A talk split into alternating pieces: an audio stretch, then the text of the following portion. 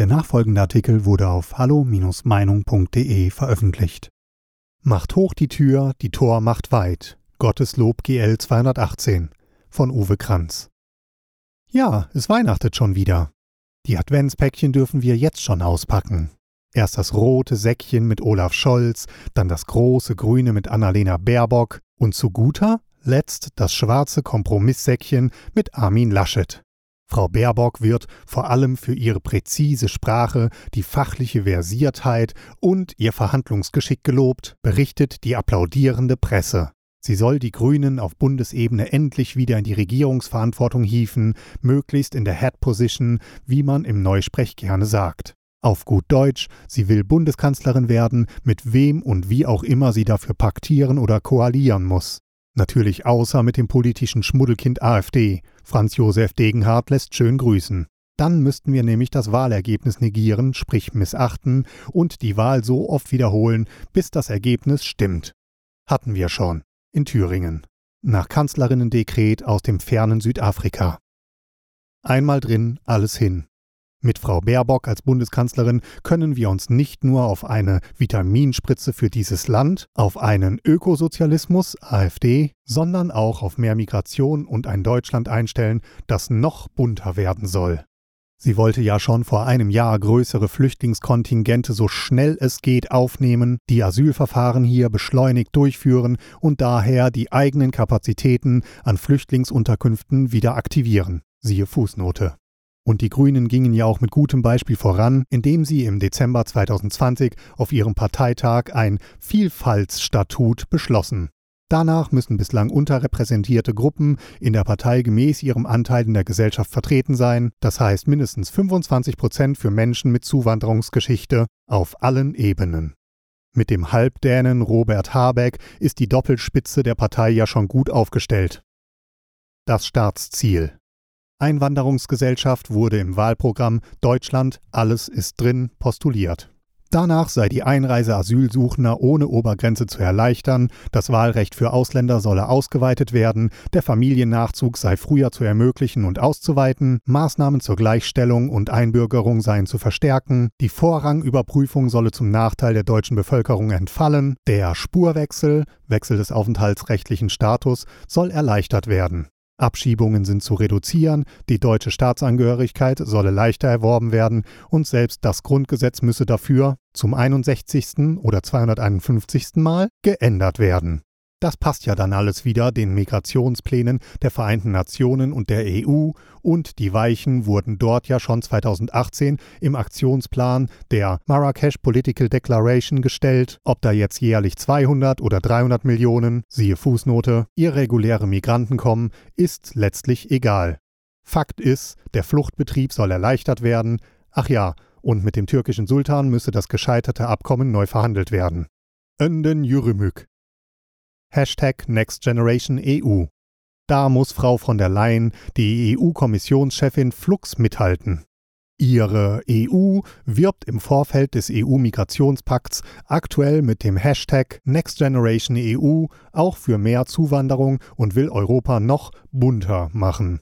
Dafür sollen in den Haushaltsjahren 2021 bis 2027 gemeinsam mit dem Recovery Funds rund 1,8 Billionen Euro locker gemacht werden, um das Post-Covid-19 Europa aufzubauen oder wie das EU-Wahrheitsministerium textete, gemeinsam können wir die Welt gestalten, in der wir leben wollen.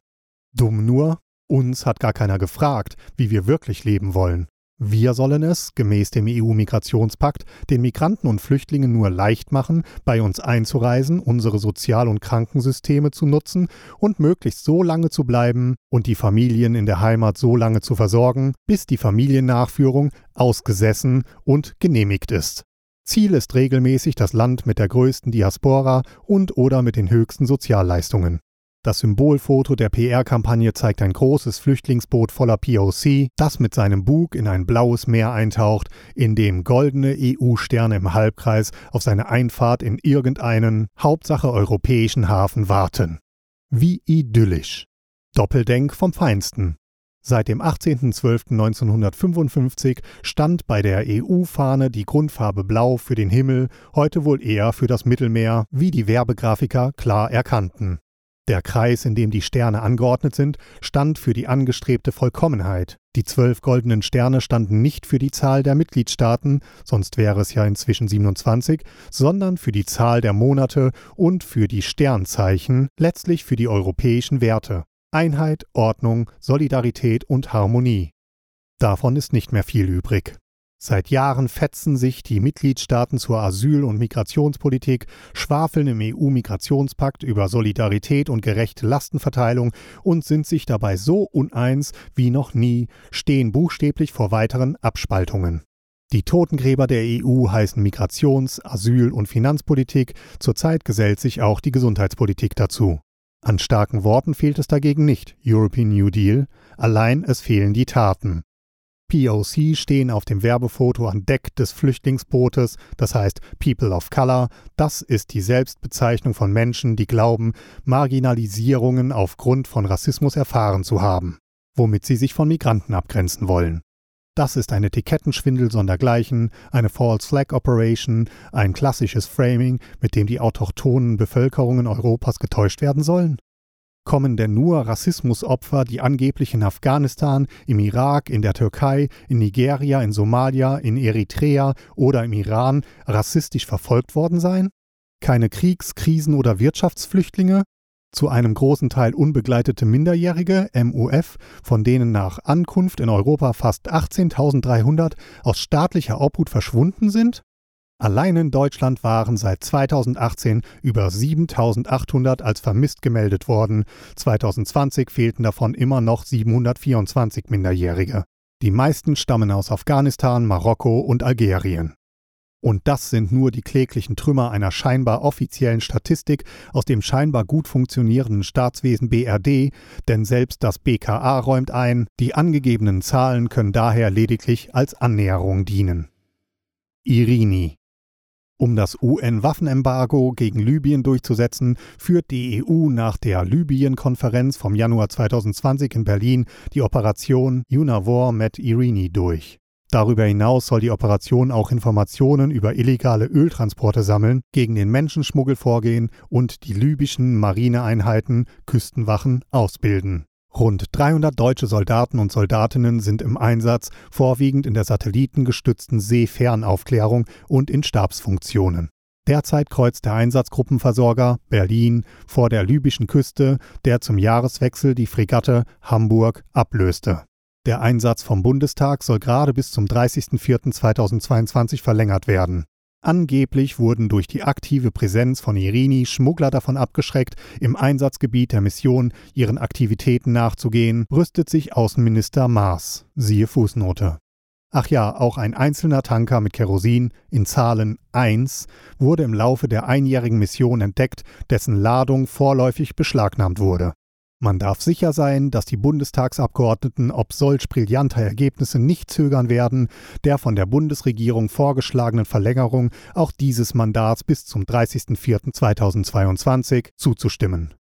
Im Mittelmeer kam es allerdings mehrfach zu Konflikten, nicht nur zwischen türkischen Kriegsschiffen und Irini-Kräften, um die Kontrolle verdächtiger Frachtschiffe zu verhindern und die Erfolgsbilanz der Mission Irini zu verwässern, sondern auch zwischen den privaten Seenotrettungsschiffen und den Schiffen der libyschen Küstenwache. Bislang waren deutsche Schiffe der EU-Mission Irini dabei Gottlob nicht involviert. Sie unterliegen jedoch grundsätzlich der völkerrechtlichen Verpflichtung, in Seenot geratene Personen zu helfen und sie gemäß einer Ausschiffungsregelung nach Griechenland zu transportieren, um sie von dort angeblich in verschiedene EU-MS gerecht zu verteilen. Von Erfolgen gegen Schlepper und Schleuser wurde von Irini nichts berichtet, nur lapidar und allgemein auf die regelmäßige Luftaufklärung von Seenotrettungsfällen, die den zuständigen Behörden gemeldet werden. Zahlen darüber werden von den zuständigen Stellen nicht publiziert, sie können de facto ja auch kaum entstehen, denn Irini muss auf Druck mehrere EU-MS abseits der gängigen Migrationsrouten patrouillieren, um den Schleuserbanden keinen Anreiz zu schaffen. Pull-Faktor. Das ist löblich, wird aber durch die privaten Seenot-Taxis torpediert.